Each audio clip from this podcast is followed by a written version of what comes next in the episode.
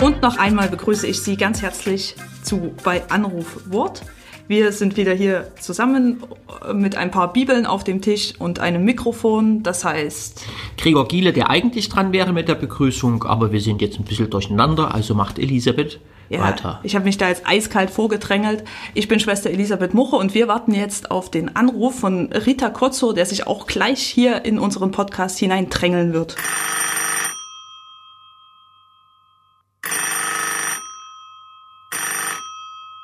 Hier Rita, ich grüße euch.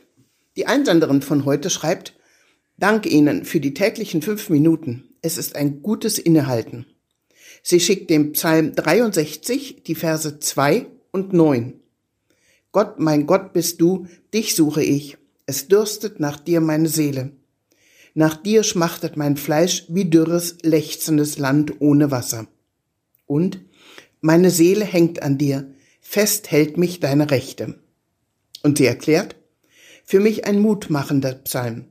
Wie oft habe ich ihn schon durchmeditiert. Wenn Wüstenzeiten über mich kommen, ich Gott suche, um Hilfe bitte, erlebe ich manch einmal große Ruhe in mir. Deine Seele ist bei mir, meine Rechte hält dich fest, spricht Gott. Diese Erfahrung möchte ich Ihnen allen wünschen. Es lohnt sich. Die Zeit läuft. Ganz kurz eine Erfahrung aus meinem eigenen Versuchen zu beten. Ich finde es großartig, welche Worte uns die Psalmen zur Verfügung stellen. Wenn ich gerade in, in einer Situation bin oder in einem Zustand, wo ich nach Gott, nach Trost dürste wie dürres, lechzendes Land, ohne Wasser, dann habe ich keine eigenen Worte mehr. Und dann bin ich immer sehr, sehr dankbar für die Psalmworte, speziell auch für, für diesen Psalm, der mir dann Worte leiht, die ich selber in dem Moment nicht habe. Und apropos Worte, mir sticht diese, glaube ich, völlig aus Gebrauch gekommene Vokabel schmachtet mein Fleisch nach dir ins Auge und ins Ohr. Ähm, ich kenne es immer noch aus Schmachtfetzen, wenn irgend so ein schwülstiger, tränenrühriger Film daherkommt.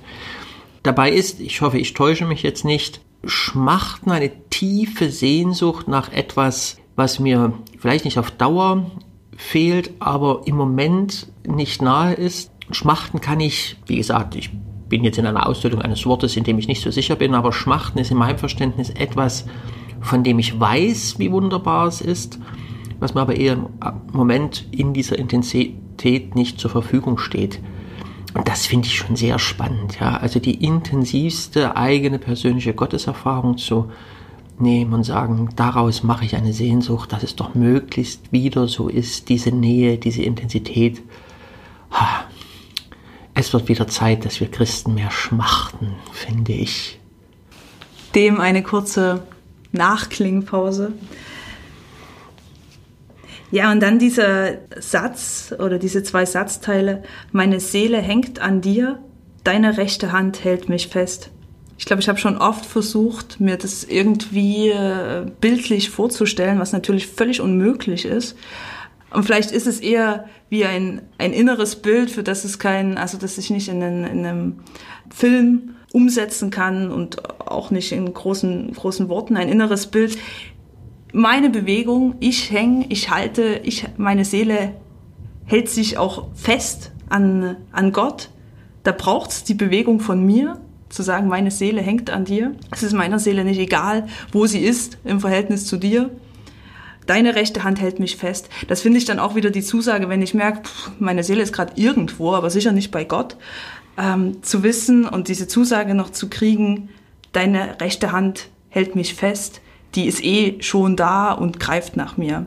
Auch wenn sozusagen meine Seelenkräfte nicht da, dazu ausreichen, mich, wenn ich mir das vorstelle, ich weiß nicht, ob sie mal geklettert haben oder was auch immer, da kennt man ja diesen Moment, ja, man, man hält sich fest, aber dann irgendwann fangen die Hände an zu zittern oder ähm, werden schwitzig und man rutscht ab. Ähm, also wenn die Seelenkräfte nicht reichen, um mich an Gott zu hängen, dann hält seine rechte Hand mich fest. Das finde ich stark und sehr tröstend.